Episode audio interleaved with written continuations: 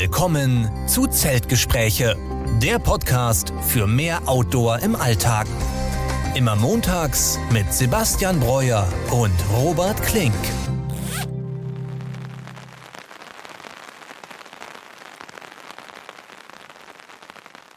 Ja, und damit herzlich willkommen zur 45. Folge unseres Podcasts Zeltgespräche. Diese Woche wieder mit mir Robert Klink und mit Sebastian Breuer. Sebastian, grüß dich. Hi, guten Abend, Robert.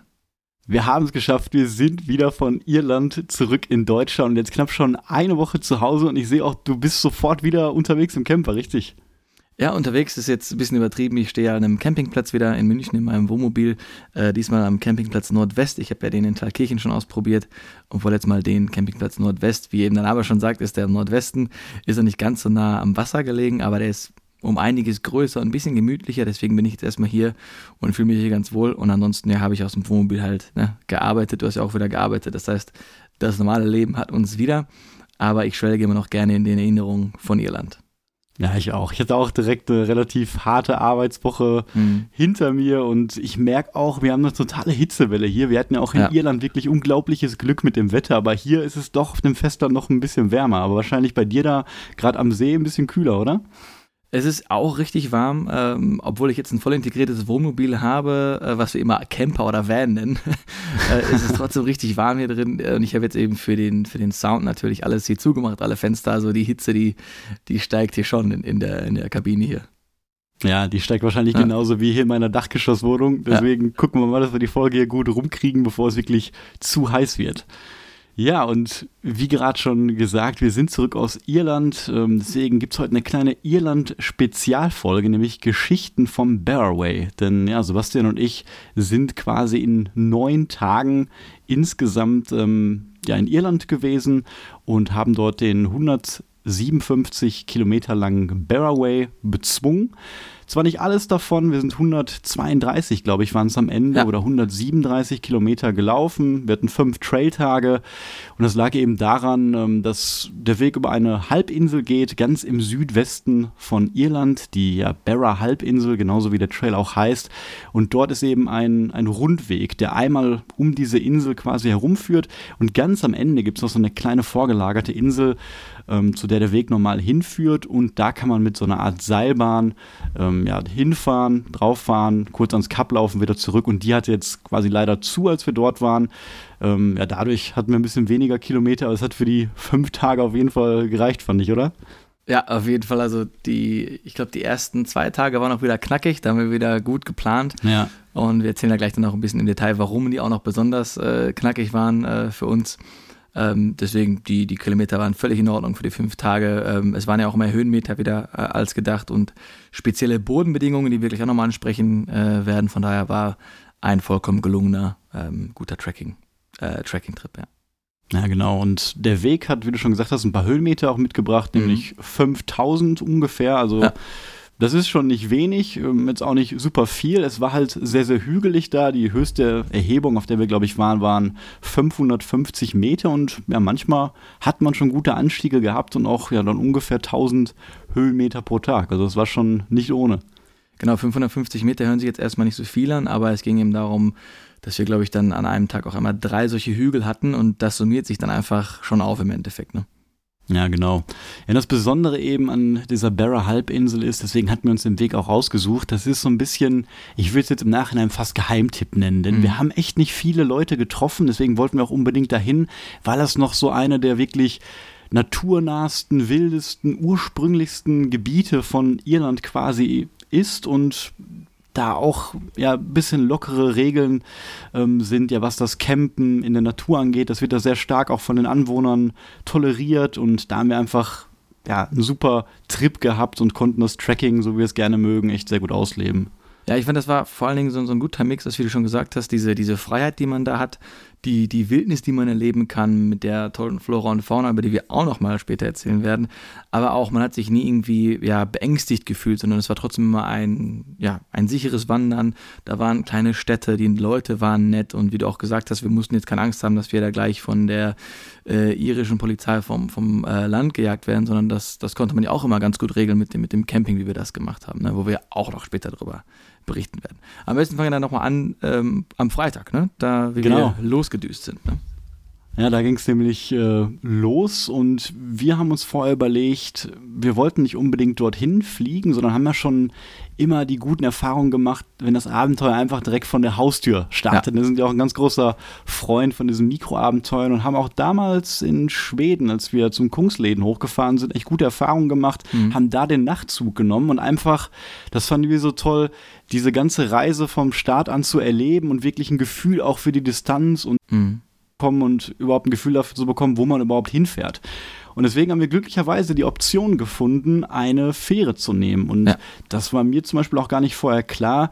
Das ist auch wohl relativ neu und es gibt eben eine Fähre, die nicht nur vom europäischen Festland erstmal nach England fährt und dann weiter nach Irland, sondern jetzt auch eine Fähre, die wirklich von Dünkirchen in Frankreich innerhalb von 24 Stunden ja an einem Stück auf äh, nach Irland gefahren ist. Ja, und wie du gerade schon gesagt hast, sind wir am Freitag gestartet, haben uns hier bei mir so um 14 Uhr, glaube ich, getroffen, sind dann auch direkt losgefahren und hatten ein super Reisemobil, nämlich deinen Camper. Ja, genau, wir sind mit meinem Camper losgefahren, äh, der natürlich dann durch seine Breite und Länge nicht ganz das wendigste Mobil ist, aber war trotzdem kein Problem. Ein bisschen Problem war einfach, dass durch den Feiertag, den wir an dem, an dem Tag hatten oder an dem nach dem Wochenende hatten äh, sehr viel Stauaufkommen war, gerade um Antwerpen rum.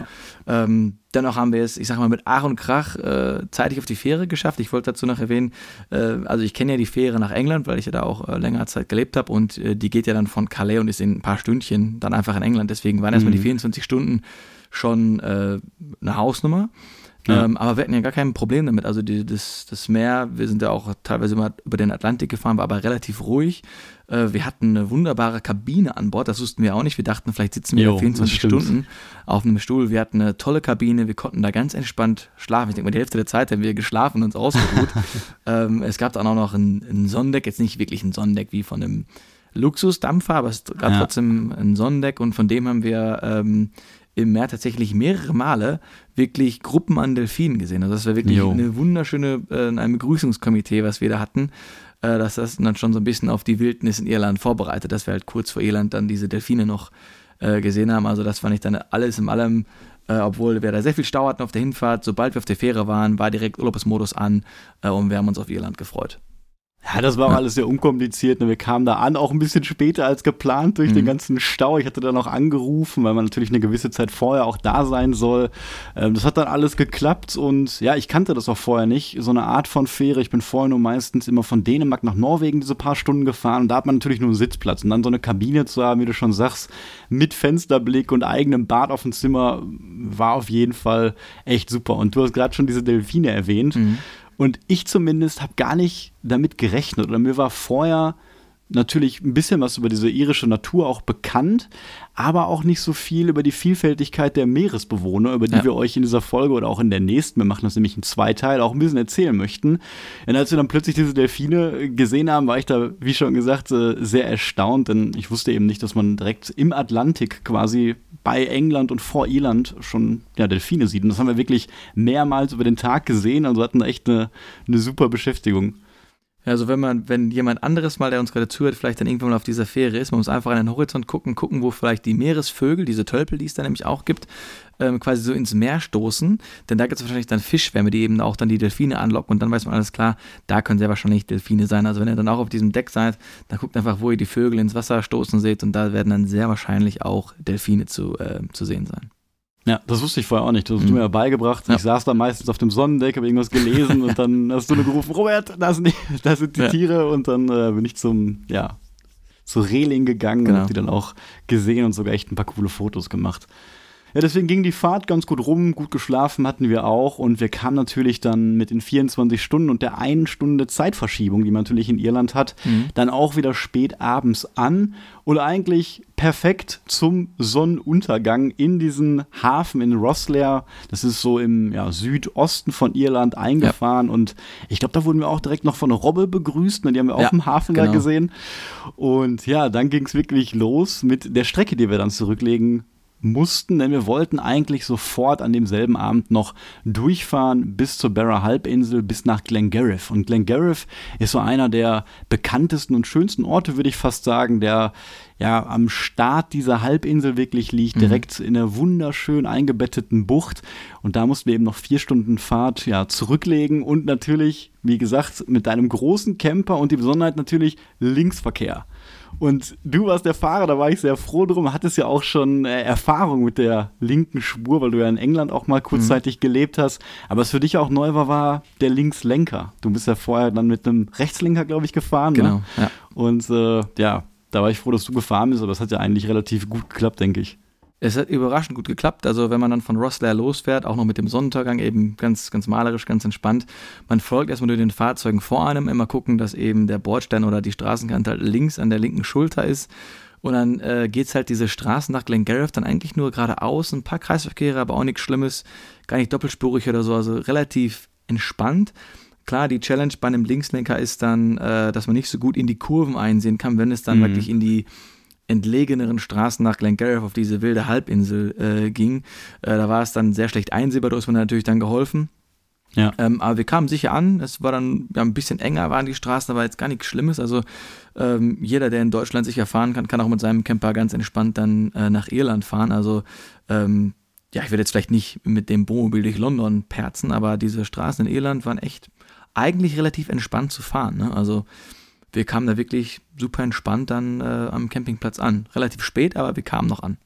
Ja, und einen kurzen Stop ja. haben wir noch gemacht, ne? Gerade ah, als genau, es so ja. richtig dunkel geworden ist, da war noch tanken und da hatten wir die erste Begegnung mit einem waschechten Iren, der uns auch total freundlich sofort äh, ja, angesprochen hat und da hat sich das schon direkt ein bisschen bewahrheitet, fand ich, mit dieser irischen Nettigkeit und Gastfreundschaft. Ja. Der war total begeistert von deinem Camper, direkt gesehen natürlich an unserem Nummernschild, äh, dass wir ja quasi aus Deutschland kamen, hat uns kurz gefragt, was wir machen, wo wir hinfahren und dich noch gelobt, dass du ja so ein schönes Fahrzeug hast.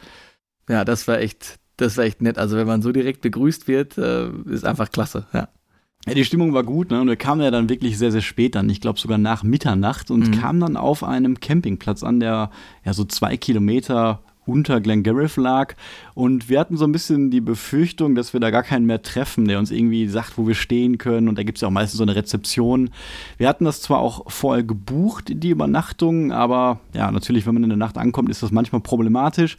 Da war das allerdings nicht so, denn als wir da drauf gefahren sind, liefen noch ein paar Leute rum und in der Ferne am Ende des Platzes hat man noch so einen fröhlich leuchtenden irischen Pub ja. gesehen, in dem wir dann auch schnurstracks reingelaufen sind, um zu gucken, ob dort jemand vielleicht ist, der sich da auskennt. Und ja, du bist da reingelaufen, da lief auch direkt irgendwie live Gitarrenmusik und ja, die Kellnerin hat uns dann auf den äh, Owner, auf den Besitzer des Campingplatzes hingewiesen, der uns dann auch ja, begrüßt hat und uns einen sehr schönen Platz direkt zugewiesen hat. Ja, wir dachten erst, oh Gott, oh Gott, jetzt werden uns gleich alle hassen, wenn die Deutschen dann so spät da ankommen und alle fachen auf und dann gehen wir da in diesen Pub und dann steppt da einfach der Bär und dann sagt er, ja, alles klar, Jungs, stellt euch da hin, ne, geht schlafen, gute Nacht, kommt noch auf ein Pint rein, aber wir konnten dann jetzt kein Pint mehr trinken an dem Abend, äh, also das war ja. dann nicht der Abend unseres ersten Pints. Ja. Ja, vor allem wussten wir auch, nächsten Tag geht es direkt los mit der ersten Etappe. Wir genau. wollten ja auch nicht zu spät ähm, loslaufen. Wir machen das ja auch immer so, dass wir am ersten Tag ein bisschen weniger als dieses volle Pensum von meistens 33 Kilometer laufen. Deswegen hatten wir uns 25 Kilometer original vorgenommen. Es kam dann ein bisschen mhm. anders, denn als wir dann aufgewacht sind morgens, so gegen halb acht war das, glaube ich, ähm, und uns breit gemacht hatten, die Rucksäcke noch einmal zu Ende gepackt hatten, ähm, da haben wir direkt jemanden getroffen, Kane, der sich angeboten hat, ähm, der aus der Gegend dort kam und auch wandern wollte. Und wir kamen mit ihm ins Gespräch und er hat angeboten, dass er einfach ein Stück mal mit uns mitläuft. Aus diesem Stück wurden dann letztendlich 20 Kilometer sogar. Und das war echt eine super Gelegenheit, mal ein bisschen was über die ganze Natur, über die Tiere, über die Geschichte des Weges zu erfahren. Und deswegen ja, war das direkt eine sehr, sehr tolle Begegnung und wir hatten dann auch das Glück, dass er sogar uns erklärt hat, ähm, ja, dass bei Glengariff einer der wenigen Waldstücke auf dieser Halbinsel ist. Und eigentlich wollten ja. wir von dem Campingplatz starten und dann so zwei Kilometer an der Straße entlang zum Trail laufen. Der eigentliche Trailhead ist aber in Glengariff und er hat uns dann eben mitgenommen in seinem Mobil wirklich zum offiziellen Trailhead und dann konnten wir diesen wunderschönen Wald, der direkt an dieser Stadt ist, noch ähm, sehen und mit ihm da gemeinsam durchlaufen. Und das fand ich echt direkt wahnsinnig dazu Morgensonne. Ja, der Wald, da muss man vielleicht nochmal äh, das, das Bild in, in Gedanken malen, denn äh, ich glaube, das Wort mystisch trifft es da ganz gut. Ich glaube, Irland ist ja auch so für Feen und Kobold und sowas berühmt. Ja. Und äh, dieser Wald sieht wirklich so aus, als ob diese Kreaturen es da wirklich gibt. Also wir hatten riesige Fahne, alles war verwuchert, verwachsen, so ein richtiger Urwald. Also den kannte ich jetzt auch so nicht irgendwie aus Deutschland oder in den Gegenden, wo wir schon unterwegs waren. Wirklich was ganz Spannendes, den Wald also zu sehen, hat richtig Spaß gemacht. Und eben auch noch mit dem Wissen von Kane. Ich weiß nicht mehr genau, ob er jetzt The Wilderness Guide oder irgendwie, ja, Wanderguide war, genau. Aber er hat auf jeden Fall viel Ahnung von der Flora und Fauna, hat uns was von den Flussottern erzählt, die es da auch gibt, hat uns viel von den Pflanzen erzählt. Also das war wirklich eine eine tolle Bereicherung. Ähm, und ich habe gerade nochmal auf, auf unsere Liste geschaut. Ähm, wir haben tatsächlich, glaube ich, 27 Kilometer geplant und danach, daraus wurden ja am Ende dann noch, glaube ich, sogar 30 Kilometer für den Tag. Also da ging es dann erstmal los durch den Wald. Äh, Ken hat uns 20 Kilometer begleitet und dann haben wir, glaube ich, noch 10 Kilometer äh, gemacht. Ja, genau. Das wurde ein bisschen länger, dadurch, dass wir dann in Glengarriff gestartet sind, hat sich aber, wie du schon gesagt hast, auf jeden Fall gelohnt mhm. mit diesem Wald. Ja, und hinter diesem Wald, der wurde dann ein bisschen lichter, da kam wir quasi ein riesiges Tal rein mit echt schon höheren Bergen, als wir eigentlich so angenommen hatten auf dieser ja. Halbinsel. Die hatte allgemein größere Dimensionen, als wir das so auf der Karte eingeschätzt hatten. Wir haben so gelesen, ja, die ist 50 Kilometer lang, 15 Kilometer breit. Das hört sich natürlich nach deutschen Dimensionen dann sehr winzig an. Wenn man da aber steht in diesen Hügeln, man kann da auch nie so weit gucken, wenn man im Tal ist. Da wirkt das schon sehr groß. Und was dann mir da in Erinnerung geblieben ist an diesem Punkt, ist, wir waren natürlich Ende Mai, Anfang Juni jetzt da, mhm. zur besten Frühlingszeit, bei bestem Wetter. Und das haben uns ja auch die ganze Zeit die Locals wirklich tagtäglich gesagt, was für ein unglaubliches Glück wir mit dem Wetter haben die Hitze ist so ein bisschen unser Nemesis immer, deswegen war uns mal wieder teilweise zu warm, aber natürlich viel besser als dieser klassische irische Regen, auf den wir uns herausreichend vorbereitet hatten. Und dass es da so lange am Stück nicht regnet und noch die Sonne so gut war, vor allem zu dieser Jahreszeit, das war echt eine Rarität. Ja, und was ich gerade sagen wollte, in diesem Tal, da herrscht halt wirklich der Frühling. Man hat einen riesigen Rhododendron an jeder Ecke gesehen hm. und das kann man nicht mit diesen Gartenpflanzen vergleichen, die irgendwie hier waren. Also das sind die Pflanzen mit diesen großen, ja, pinken, lila Blüten und da waren das wirklich riesige Gewächse, fast schon Bäume, die wirklich 10 mal 10 Meter groß waren und das leuchtete einfach dort in allen Farben da und war, fand ich sehr, sehr spektakulär. Ja, der Farbmix war schon genial, denn man hat ja einfach diese grünen Wiesen gehabt, diese saftigen grünen Wiesen, den, ich sag mal, dunkelgrauen Fels, äh, dann die verschiedenen, verschiedenen Grüntöne der Bäume, ja, dann noch ein bisschen Moos dabei, die Fahnen und dann eben noch äh, diese Blütenpracht, die dabei war. Also da haben wir, glaube ich, eine gute Jahreszeit erwischt und wie du auch schon gesagt hast, wir haben uns auf Regen und Sturm vorbereitet, denn als wir das vor Monaten schon so ein bisschen angeplant haben, ich glaube, mhm. da hast du mir so ein paar Artikel auch geschickt, dass irgendwie Juni der regenreichste Monat sei und dass wir uns auf den matschigsten Weg äh, vorbereiten ja, sollen. Ja, ja. Ähm, tatsächlich war der Weg ja auch eine Besonderheit, das nennen sie, glaube ich, Bog oder äh, Bogging. Ja. Ne? Also ähm, so. es war dann in den Bergen ein bisschen sumpfig. Wir sind auch teilweise eingesackt, war eigentlich ein bisschen gelenkschonend dann in dem Sinne. Man ab und zu mal so einen kleinen nassen Zeh bekommen, war aber dann eine ganz gute Erfrischung. Und uns wird dann eben erzählt, wenn es jetzt geregnet hätte, dann wäre man vielleicht bis zum Knöchel eingesunken und nicht nur bis jo. zum dicken Zeh. Ne? Also da hatten wir dann auch wieder Glück. Ja, und es gab echt Abschnitte des Weges, da war es trotzdem halt noch sehr, sehr feucht. Ja. Ich konnte mir das gar nicht vorstellen, wie feucht das dann da sein muss, wenn es irgendwie geregnet hätte. Ne? Und wir hatten teilweise trotzdem nasse Füße. Deswegen, also, wie du schon gesagt hast, hatten wir da echt ein Riesenglück. Ja, und was wir dann auch schnell gemerkt haben, als wir dann so richtig auch diesem Trailer in diesem Tal waren, mhm die Gegend da ist natürlich generell Irland und auch da ist es eben so, dass das meiste Land in privater Hand ist und sich über riesige Felder erstreckt, die teilweise durch so richtig urige Steinmauern voneinander abgegrenzt werden, die ja. auch dann einfach quer über diese Bergketten gehen und die dienen eigentlich hauptsächlich dazu, einzelne Schafherden, glaube ich, voneinander zu trennen. Und Schafe hat man da wirklich an jeder Ecke. Also die ja. sitzen auf dem Trail. Es laufen tausende Tiere den ganzen Tag rum. Man ist quasi nie alleine. Immer beobachtet ein, ein Schaf einen selber oder sitzt hinter einem Busch. Es gab ja auch Situationen, da hat man sich total mal erschrocken, wenn man irgendwie nicht damit gerechnet hat und mhm. so ein mhm. Schaf dann aufgesprungen ist und dich erschreckt hat. Äh, das fand ich auf jeden Fall cool und dann kamen wir an diese Leitern. Und das muss man natürlich auch einmal erklären, denn wir kennen das vielleicht so, wenn man durch so einen Zaun geht, von so einer Weide, da hat man so ein Gatter, so ein Tor, was man kurz ja. aufmacht und durchgeht. Aber da, und das ist eigentlich auch eine coole Sache, ähm, ja, hat ich denke mal, das kommt vom Staat her, die haben den Wanderweg so angelegt, dass es immer an diesen Gattern oder an diesen Zäunen so spezielle Leitern gibt, die echt schon groß sind und man so fünf Stufen hochlaufen muss mhm. und dann auch wieder runtergehen muss. Also richtig steil und mitten Geländer. Ja, und da das unser erster Tag war, war natürlich das Gepäck auch noch sehr, sehr schwer. Wir haben uns ja dafür entschieden, komplett autark unterwegs zu sein. Das heißt, unser gesamtes Essen mitzunehmen. Wir wussten auch noch nicht, wie viel Wasser brauchen wir. Es war sehr warm, deswegen sind wir mit voller Montur mit drei Liter Wasser und fünf Tagen Verpflegung gestartet. Und man muss schon sagen, man muss echt viele Zäune überqueren. Und irgendwann war das echt immer ein Fluch, über diese Leiter zu gehen, weil man schon nicht mehr kann und sich da hochhieven muss, dann kostet das schon echt immer eine Menge Überwindung. Ja, vor allen Dingen, wir haben ja dann meistens noch die Leiter, dann die nächste Leiter wieder gesehen, wussten so, boah, gleich muss ich wieder da hochklettern. Und äh, es ist dann noch so, wir mussten dann halt die Stöcke abnehmen, die Wanderstöcke, die wir ja mit hatten, um uns jo, halt auch genau. zu stabilisieren. Mussten die dann in einer Hand nehmen, dann hochkraxeln. Und eigentlich muss man sich dann eben umdrehen, dass man dann rückwärts runtergeht. Haben wir natürlich nie gemacht, weil wir da zu faul waren und schon kaputt waren. Und dann haben wir dann wieder so ganz komisch runtergekraxelt, sind dann vielleicht die letzte nochmal runtergesprungen. Also die, die Treppen waren schon immer ein, ein Kampf dafür, ja. Ja, auf jeden Fall. Und dann ging es auch direkt los mit dem ersten und sehr, sehr steilen Anstieg, quasi wieder aus diesem Tal heraus. Und da haben wir dann auch ja, die erste Pause auf halber Höhe gemacht. Das weiß ich noch ganz klar, weil das war für mich so der erste Moment. Da haben wir nur kurz gesessen, einen Kaffee gekocht und die Aussicht ja. aufs Tal genossen. Und das war für mich der Moment, wo ich so richtig angekommen bin, weil auch wenn jetzt die Hinfahrt und die Schiffsfahrt relativ entspannt war, war man ja trotzdem die ganze Zeit unterwegs und hatte genau. eigentlich keine so ruhige Minute mal. Und da hat man schon irgendwie acht Kilometer gelaufen und äh, konnte sich dann hinsetzen und dann einmal richtig runterkommen. Und ab da war ich auch richtig dann irgendwie da in dem Urlaub. Ich weiß nicht, ob man jetzt das so gut vorstellen kann, quasi, wenn man dann die ersten acht Kilometer eben gelaufen hat, man ist ein bisschen warm gelaufen, dann setzt man sich hin, man packt sein Gasköcherchen aus, macht seinen Kaffee warm, macht seinen Plenty Shake oder seinen Porridge, was auch immer fertig, sitzt dann da und denkt erstmal, okay, jetzt bin ich in Irland angekommen, jetzt habe ich ja. fünf Tage, geile Tage auf dem Trail. Ne? Und auch was die Schafe noch angeht, da waren ja auch ganz viele süße Lämmer dabei, die hatten ja alle ihre Babys. Und ich glaube, Kane hat auch noch gescherzt, dass wir dann irgendwie später in dem Trail dann Schafe finden, die Menschen angreifen. Und ich habe kurz gedacht, dass wir das ja. vielleicht sogar ernst meint, aber natürlich sind die Schafe vollkommen harmlos gewesen.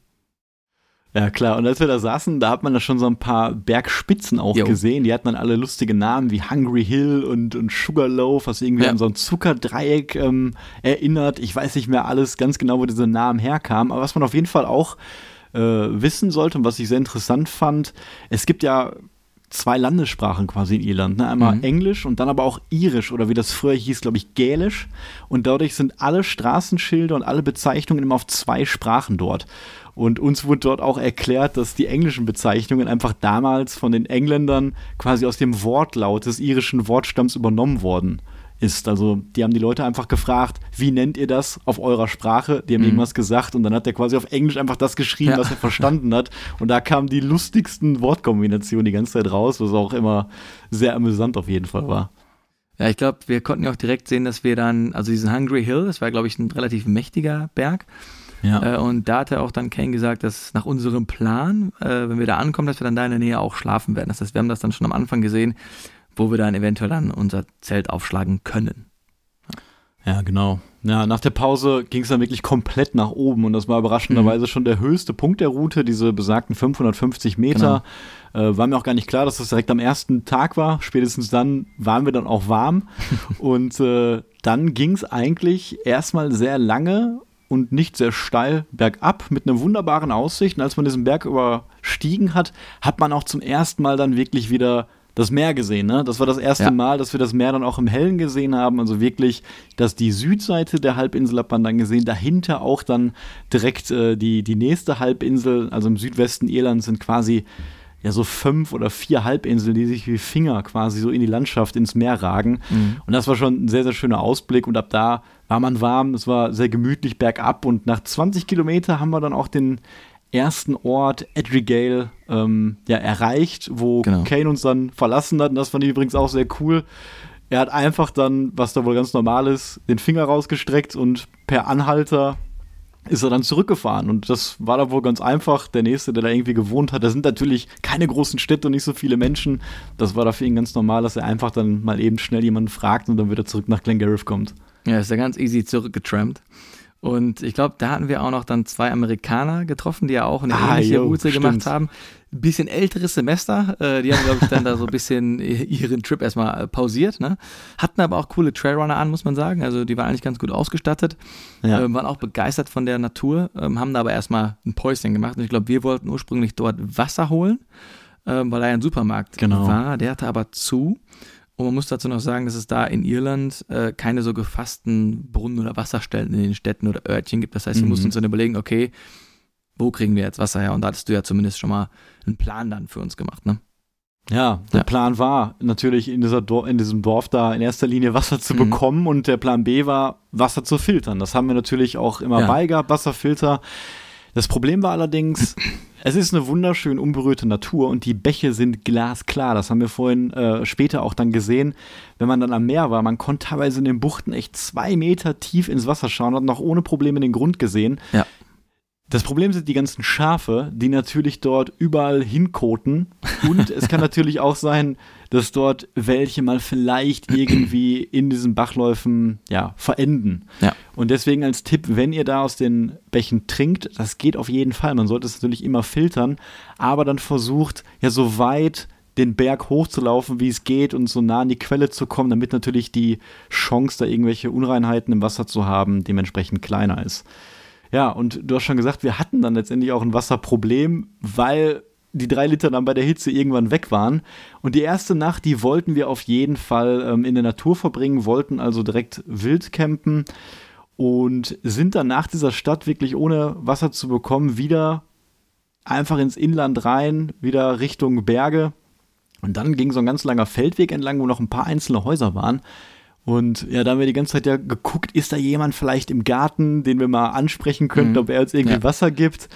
Aber ja, dem war nicht so und da mussten wir wohl oder übel noch den letzten Anstieg des Tages hinlegen. Und da weiß ich noch, dass der Weg auf einmal geendet hat und wir dann links wieder über so eine Leiter mussten.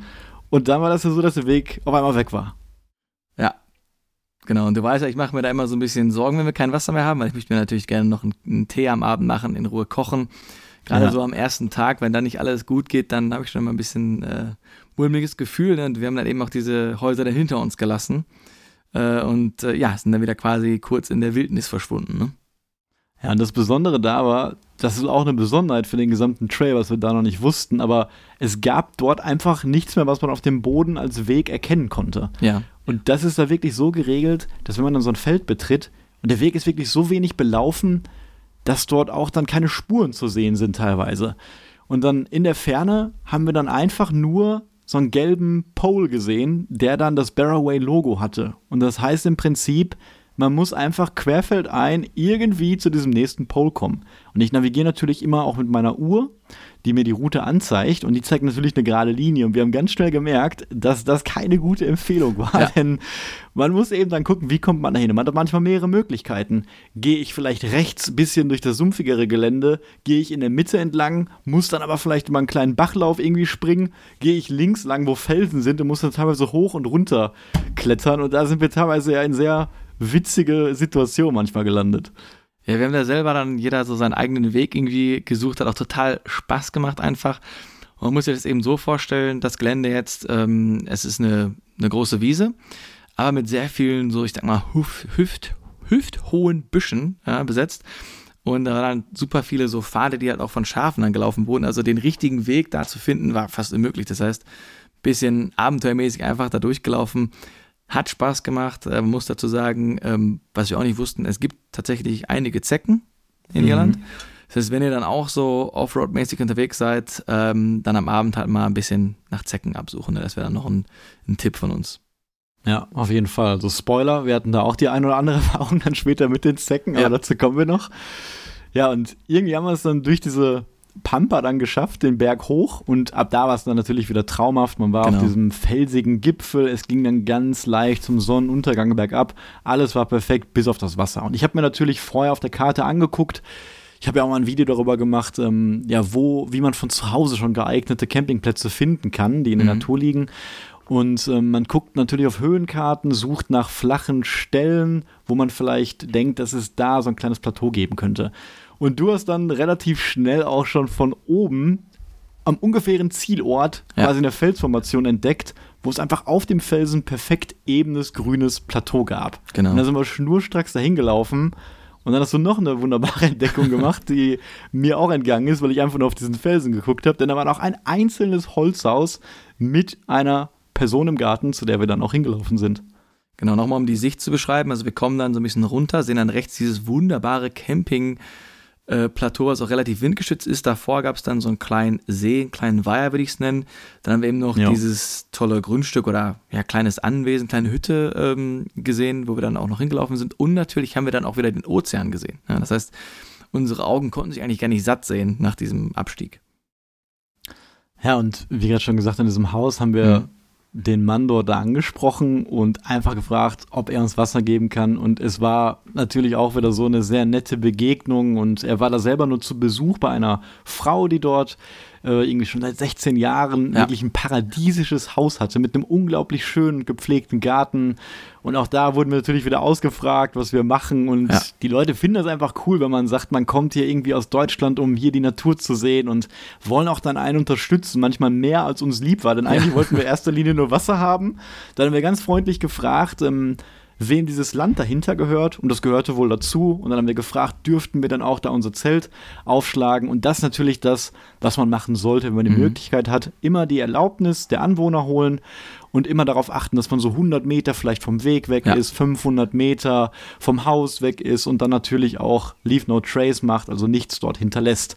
Ja, die nette Frau hat uns sogar noch angeboten, dass wir in ihrem Garten zelten äh, könnten, dass wir sogar in ihrem Campervan, der da stand, in der Einfahrt schlafen konnten. Aber ja, wir haben gesagt, wir wollen einfach dieses Naturerlebnis haben und sind dann wieder mit vollen Wasserreserven zurück in die Natur und dann haben wir versucht, dieses Felsplateau da zu ersteigen. Genau, da haben wir noch dann ein bisschen Zeit damit verbracht, die perfekte Stelle zu finden. Haben nochmal alles abgekundschaftet und dann wirklich die genialste Stelle gefunden, wo man halt einen Blick auf diesen, auf diesen kleinen Weiher hatte, auf das Meer und haben dann da unser Zelt gepitcht und haben dann, glaube ich, auf so einem kleinen Felsversprung da ganz in Ruhe gekocht. Ich glaube, Sonnenuntergang gab es auch noch dazu. Ich glaube, die Bilder hast du ja schon hochgeladen bei Instagram, die kann man dann Das sehen. müsst ihr euch Also- mal angucken. Das ist direkt das ähm, erste Bild, ja. also traumhaft. also wer diesen, diesen View mal haben will, äh, wirklich total geil, anders kann man es nicht beschreiben, mit den vollen Wasserflaschen. Wir waren einfach frohen Mutes, hatten diese coole Unterhaltung. Ich habe auch kurz überlegt, sollen wir nicht da lieber in dem Garten schlafen? Aber wie du gesagt hast, wir wollen gerne mal in der Wildnis wieder schlafen. Wir sind so oft irgendwie in der Zivilisation, haben wir gesagt, komm, wir gehen jetzt da hoch und packen das Zelt aus und äh, pitchen es auf dem Berg, auf dem Hügel.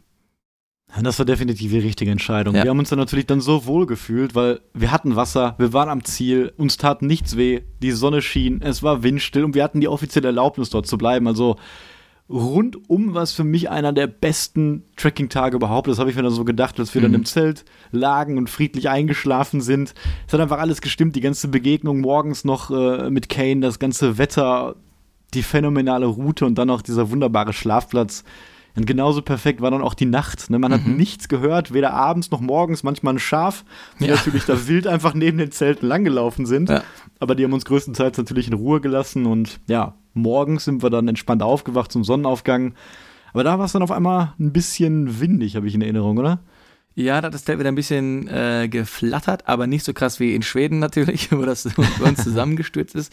War ganz angenehmer Wind und ich wollte auch noch kurz dazu sagen, äh, dass ich auch wunderbar geschlafen habe, denn normalerweise ist es meistens so, dass so die erste Nacht in der Wildnis ist dann immer so ein bisschen, ja, ungewohnt, man schläft nicht so gut, äh, man hat vielleicht auch ein bisschen Angst vor eventuellen Wildtieren oder wenn man vielleicht auch dann, ja, so ein bisschen Wildcamping macht, auch ein bisschen nervös, ne, ob da jetzt alles stimmt. Und jetzt in diesem Setting, da war ja alles perfekt, wie du schon gesagt hast, der perfekte Tracking-Tag. Wir hatten ja die Erlaubnis von der Landbewohnerin. Äh, Wir wussten, da gibt es jetzt erstmal nur Schafe, die tun uns nichts. Deswegen konnte ich wirklich seelenruhig wie ein kleines Baby in dem Zelt schlafen. Wir haben uns auch gar keinen Wecker gestellt. Nee. Hatten dann natürlich am nächsten Tag eine der größeren Etappen, also über 30 Kilometer auf jeden Mhm. Fall. Sind dann auch nochmal zurück zu dem Haus gelaufen, haben direkt nochmal die Chance genutzt, Wasser aufgefüllt, da durften wir uns einfach an einem Gartenschlauch bedienen und dann ging es eigentlich direkt wieder los. Und dann ging es direkt auch wieder richtig los, denn dann gab es wieder keinen Weg, Ja. sondern nur diese Markierungen. Und das war dann echt, wo wir uns dann teilweise in Situationen wiedergefunden haben, wo ich bin dann immer vorgelaufen, du bist hinter mir her, weil ich habe dann mit der Uhr versucht, mit meinem Kompass da zu navigieren. Und dann sind wir teilweise an so eine Klippen rausgekommen und standen auf einem Felsen und dann bist du dann manchmal zurückgelaufen. Ich habe versucht, da irgendwie so ein bisschen runter zu klettern und da habe ich mich einfach gefühlt wie so ein kleines Kind irgendwie auf so einem Abenteuer und über Stock und Steine zu laufen, macht einfach riesig Spaß. Man kommt natürlich ein bisschen langsamer voran, ja. aber ja, macht einfach richtig Spaß und umso mehr freut man sich dann auch mal, wenn man wieder befestigter Weg kommt. Also es war eigentlich immer eine gute Abwechslung. Manchmal genau. gibt es auch so Forststraßen, bisschen Asphalt, dann da wird sehr matschig. Gas aber geben dann auf den Forststraßen. Ja, ne? Schön genau. die Stöcke mitgenutzt und dann hatten wir da wieder unsere, was hatten wir, 3,3 kmh vielleicht mit den Pausen. Da kamen wir dann wieder gut ja. in Fahrt, ne? Ja, und wie gerade schon gesagt, ne, es war dann auch sehr windig und auch relativ heiß schon. Und ja. wir machen das ja auch immer so, dass wir eigentlich, wenn wir aufwachen, sofort unser Zelt abbauen Mhm. Na, einerseits, na, damit man vielleicht niemanden dann auch stört und damit man sich erstmal warm laufen kann. Das ist gerade auch in der kühleren Jahreszeit wichtig, ähm, bevor man dann vielleicht frühstückt oder einen Kaffee macht, dann ist man schon mal eingelaufen und kann die erste Pause quasi gleichzeitig auch dafür nutzen, ähm, zu essen. Und ja, wir kamen dann irgendwann an Pass an. Und da waren wir fast vorbeigelaufen. Als ich mich umgedreht habe, war da wie so eine kleine Nische im Felsen und da haben wir uns dann niedergelassen und im Windstillen dann noch ganz in Ruhe einen Kaffee auf jeden Fall gekocht. Ja, ich finde diese, diese Frühstückssachen, die wir machen, dass wir erstmal kurz laufen und dann erst das Frühstück machen, ist einfach ein geiles Feeling. Ja, dann, dann nehmen wir unseren Kocher, wie gesagt, raus, machen dann den, den Kaffee und kommen erstmal wieder in Ruhe in der Natur an. Ja. Das hat sich einfach für uns so bewährt, ähm, die, diesen Mechanismus, das so zu machen und das würde ich auch immer einfach wieder so machen. Das ist, das ist perfekt eingespielt bei uns. Auf jeden Fall. Und ich überlege gerade, danach ging es dann eigentlich erstmal so weiter. Man hat die ganze Zeit das Meer im Hintergrund gesehen und mhm. dann irgendwann haben wir, ich glaube, es ist so die größte Stadt auf der Halbinsel, nämlich Castletown Bear gesehen. Ja. Und das Besondere an der Stadt ist, dass die vorgelagert von einer Insel ist, nämlich Bear Island. Und durch diese vorgelagerte Insel entsteht da echt ein großer, natürlicher und breiter Hafen. Und das wurde uns auch gesagt, ist wohl der zweitgrößte natürliche Hafen nach Sydney. Also dürft ihr jetzt einen Hafen nicht irgendwie industriell vorstellen. Das ist einfach wie ja. ein ganz super langer Strand, der dann einfach durch diese vorgelagerte Insel von hohen Wellen geschützt ist. Und ich weiß noch, wie wir da standen und dachten, okay, da ist die Stadt, das ne, ist ja gar nicht mehr so weit und da können wir vielleicht noch mal eine Pause machen und äh, Wasser auffüllen. Du hattest auch schon die Hoffnung, dass wir da durch so ein kleines Waldstück laufen, was wir irgendwie gesehen hatten. Ja. Aber es kam dann anders, denn der Weg hat dann ein paar Zickzacks noch eingeschlagen. Wir mussten nochmal komplett zurück in die Berge rein. Ja, also die, die Waldstücke, das, das beste Waldstück war halt eben bei Glengarriff und dann kamen eben vereinzelt solche Waldstücke und der Rest war eben einfach ja, wunderbare grüne Wiesen, äh, fast schon alpin an, angehaucht, würde ich sagen, äh, von, von, der Farbgebung her. Aber durch den Wald sind wir leider nicht gelaufen. Dafür kamen wir halt in Castletown Beer, Castletown Bear, die genaue Aussprache wissen wir noch nicht genau, äh, kamen wir an super schnuckliges Örtchen. Ähm, wir haben dann, glaube ich, Pause gemacht vor, diesem, vor dieser Wand, die komplett toll bemalt war, wo ich dann auch noch Touristen gefragt habe, ob du stimmt. da Fotos mit denen machen kannst. Ja? Und da war dann ein Supermarkt und äh, da war ich dann wie ein kleines Kind drin und habe uns erstmal ein paar leckere Getränke gekauft und ich glaube auch ein Croissant oder so. Und da haben wir erstmal eine richtig schöne Pause einfach gemacht. Ne? Im Schatten, halb in der Sonne und haben einfach die, ja, ja. Die, die Eindrücke der Stadt in uns aufgesogen. Ja, das war echt super, weil man hat natürlich auch noch so eine Wildcamping-Nacht immer auch ein bisschen Müll dabei. Ne? Man lässt ja. natürlich nichts in der Natur, trägt das rum und wenn man dann in so ein Dorf kommt, also es ist wirklich nur eine Straße gewesen, wo dann ein paar Häuser stehen oder zwei, ähm, dann kann man da den Müll entsorgen, man kann wieder ein bisschen Reserven auffüllen und dann vielleicht nochmal was anderes trinken als lauwarmes Wasser, was die ganze Zeit durch die Hitze quasi am Rucksack aufgeheizt wird. Mhm. Und ja, das war mal, glaube ich, eine Stunde, hatten auch schon dann fast die Hälfte, glaube ich, geschafft. Und ja, ich erinnere mich dann auch noch, als wir rausgegangen sind aus dieser Stadt und langsam die Häuser aufgehört haben, kam uns auch noch ein Mann entgegen mit einem Hund, der uns auch wieder angesprochen hat und ja. ausgefragt hat. Und das ist auch so ein bisschen das Besondere, wenn so wenig Leute dort wohnen, beziehungsweise auch auf dem Trail unterwegs sind, dass wenn man dann mal einen anderen Wanderer trifft, genau. dass man dann natürlich sofort ins Gespräch kommt, weil man eben diese Gemeinsamkeit hat, dass beide jetzt gerade da sind und man tauscht sich aus und fragt ja, wie lange man noch unterwegs ist, wo man hin will. Und direkt daneben gab es ja auch noch einen der legendären Steinkreise, denn davon ja. hat uns Ken am Anfang auch erzählt. Es gibt wohl über 600 verschiedene Steinkreise, Steingräber oder Steindenkmäler auf dieser ähm, Barra-Halbinsel. Und die meisten davon tatsächlich, muss man sagen, sieht man gar nicht so genau, weil die schon unter der Erde liegen. Und dann mhm. guckt manchmal nur so ein einzelnes Steinchen raus, dann sieht man auf der Karte, da sollte eigentlich was Großes sein. Sieht man dann aber nicht. Aber genau da an der Stelle war dann, glaube ich, auch der größte Steinkreis, den wir auf der ganzen Reise gesehen haben. Und es ist schon sehr beeindruckend, wenn man sich einfach fragt, wie haben die das da hingestellt? Ja, also das sind unfassbar große Quader und Steinbrocken, die da irgendwie vor geraumer Zeit dahin geschafft wurden. Also wahnsinnig interessant. Also das ist auch wieder dann ein mystischer Ort, wo man einfach nicht, bis jetzt auch nicht genau weiß von der Wissenschaft her, wie das dann so alles zusammengestellt wurde damals. Also auch cool, die zu sehen. Und äh, der Kane hatte, glaube ich, sogar eine Karte dabei, wo die ganzen Dinger wirklich eingezeichnet waren drauf. Ja, das war auf unserer Wanderkarte ja gar nicht dabei. Nee, ne? Genau. Ja, und dann war es halt so, an dem Tag, das hattest du gerade auch am Anfang gesagt, das war der Tag, wo wir diese drei größeren Hügel besteigen mussten. Ja. Und der letzte hat dann im Prinzip auf uns gewartet und da waren wir schon relativ weit fortgeschritten am westlichen Ende dieser Halbinsel und die verjüngt sich natürlich auch und wird immer schmaler. Und als wir dann diesen zweiten heftigen Anstieg da in der prallen Sonne geschafft hatten, da hat man zum ersten Mal wirklich ein spektakuläres Bild gehabt, da man hat auf beiden Seiten das Meer gesehen, nämlich quasi die Südseite und die Nordseite der Halbinsel. Und das war auch wieder so ein bisschen nachmittags, also die Sonne schien uns ins Gesicht und ich glaube, das war mit einer der schönsten Aussichten auf jeden Fall. Ja, also wenn wir da schon quasi das Ende fast gesehen haben, das, das Meer auf beiden Seiten, da hätte ich auch einfach da gerne wieder das Zelt gepitcht, aber wir hatten dann noch ein paar, ein paar Kilometer vor uns, ne, bis wir da dann angekommen sind.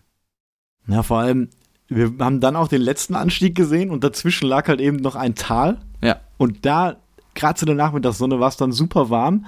Und auf diesen Hügeln, auf den Spitzen ist natürlich immer sehr viel Wind, da ist angenehm zu laufen. Und wir wussten genau, wenn wir jetzt da runtergehen, müssen wir einerseits dann wieder alles hochlaufen und andererseits ist da unten überhaupt kein Wind und da herrscht eine brütende Hitze wirklich. Mhm. Und dann haben wir echt mit schnellem Schritt uns da durchgewagt und dann kam echt der knackigste Aufstieg bis dahin, also fast noch schwerer als der an Tag 1. Da mussten wir auch kurz eine Halbzeitpause machen, weil ja. uns einfach sonst die Hitze echt zu Kopf gestiegen ist. Als wir dann ganz oben ankamen, haben wir uns länger hingesetzt, hatten dann eine spektakuläre Aussicht auf unser Ziel schon fast. Und da hat man wirklich das ah, genau. Cup, das Ende gesehen, nämlich Elle hieß, haben uns da ausgeruht, die Aussicht genossen und eine kleine Snackpause gemacht. Ja, aber Sebastian, dann mussten wir auf einmal ganz schnell weiter. Ja, da hatte ich mich ja jetzt gerade vertan. Pardon, also wir haben ja dann erst Elihis gesehen an dem, an dem letzten Punkt. Genau. genau da habe ich mich kurz vertan. Ähm, ich entsinne mich jetzt auch an, diese, äh, an diesen letzten Stop. Da waren wir, glaube ich, auf zwei Felsen, haben die Aussicht genossen, unsere Snacks gegessen. Ähm, da war aber dann auch schon weniger Wind dort ähm, und es wurde etwas später. Ich glaube, es ging dann schon auf die 9 Uhr zu und anscheinend ist irgendwie 9 Uhr nicht nur High Canoe, sondern auch Smidgy-Time. Deswegen kamen dann ja. die ganzen Midgies raus es waren jetzt weit nicht so viele wie in Schottland oder, oder so oder ähnlich. Ähm, und die waren jetzt auch nicht so groß und aggressiv, aber dennoch hat es irgendwann so viele um dich rum, erst bei mir, dann auch bei dir, dass wir dann gesagt haben, komm, wir brechen jetzt auf und gehen runter zum Meer. Es ist immer so, wenn wir beide zusammensitzen, die fliegen ja immer erst zu dir ja. und du sagst dann, wir müssen los, wir müssen los, ich bin doch noch fröhlich am Essen und ja. stehst irgendwie auf und gehst weg und dann fliegen alle deine auch zu mir und dann bin ich auch gezwungen, auf jeden Fall weiterzulaufen. Ja, wie du schon gesagt hast, ein ne, traumhafter Ausblick und wir haben uns an dem Tag wirklich einen Campingplatz ausgesucht. Mhm. Wir wussten aber gar nicht, ob der überhaupt offen ist. Wir konnten auch nichts reservieren. Das ist natürlich so ein ganz uriges kleines Ding, wo auch keine Internetpräsenz da ist. Wir dachten einfach, wir laufen da mal hin. Da wird schon irgendwie ein Platz sein für ein Zelt. Und das war wirklich in LA ist unten. Man ist dann runtergelaufen von dem Berg, so ein bisschen durch das kleine Dorf.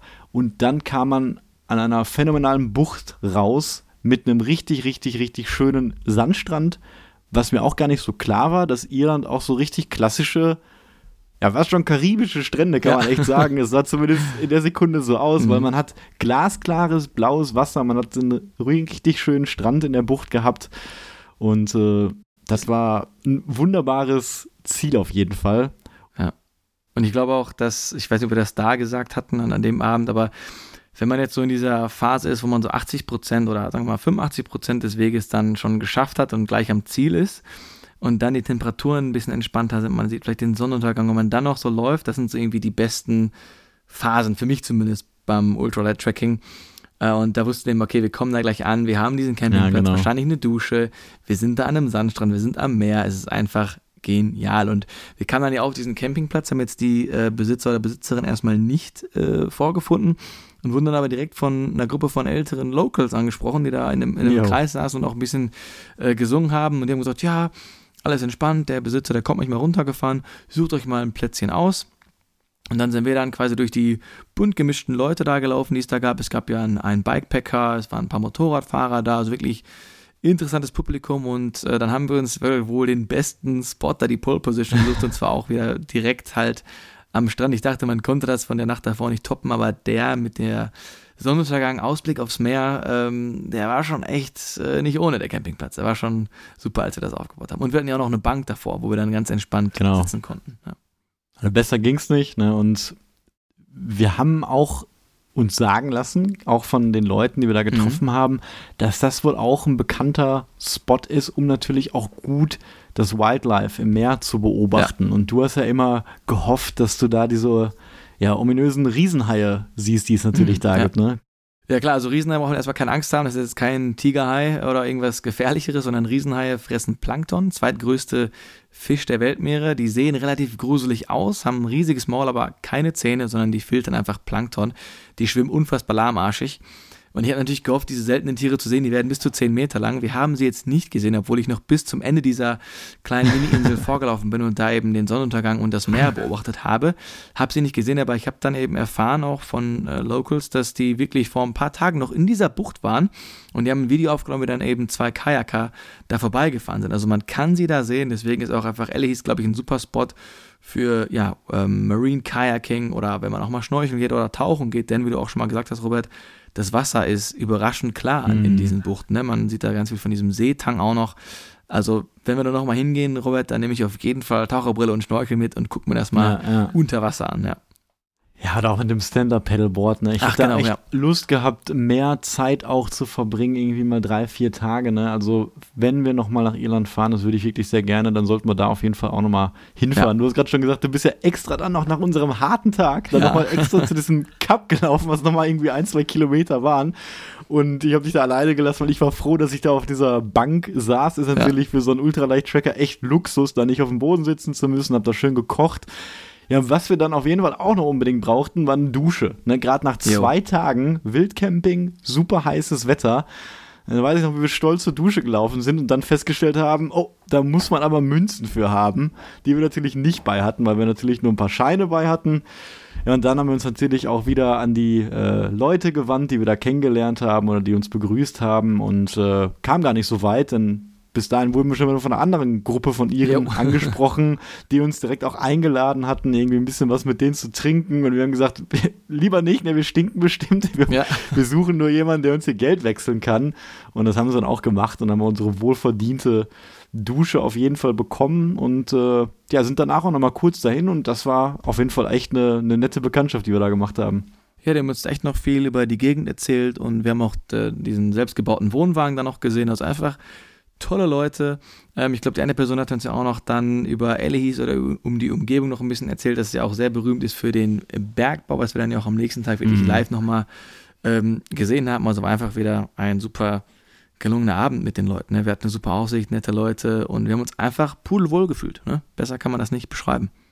Es ist immer schön, wenn man so ein bisschen Kontext bekommt ne, für die ja. ganze Umgebung. Das mit dem Bergbau oder so, das, das wusste ich halt überhaupt gar nicht. Und mhm. wenn man es dann gesehen hat oder wusste und man hat sich dann umgedreht und auf die Berge geguckt, dann hat man auch diese ganzen ja, leichten Industrieanlagen und Minen gesehen. Vor allem jo. am nächsten Tag sind wir eben da durchgelaufen und da hat man richtige Höhleneingänge halt gesehen, die natürlich abgesperrt waren. Aber ja, das war schon richtig interessant ja, geschlafen haben wir auch wieder gut und am Morgen äh, wolltest du unbedingt auch nochmal zu diesem Cup, weil du da so von geschwärmt hast. Ja, hast mich da hingezerrt. dir zeigen. Ich wollte, dass du es auch Ja, genau.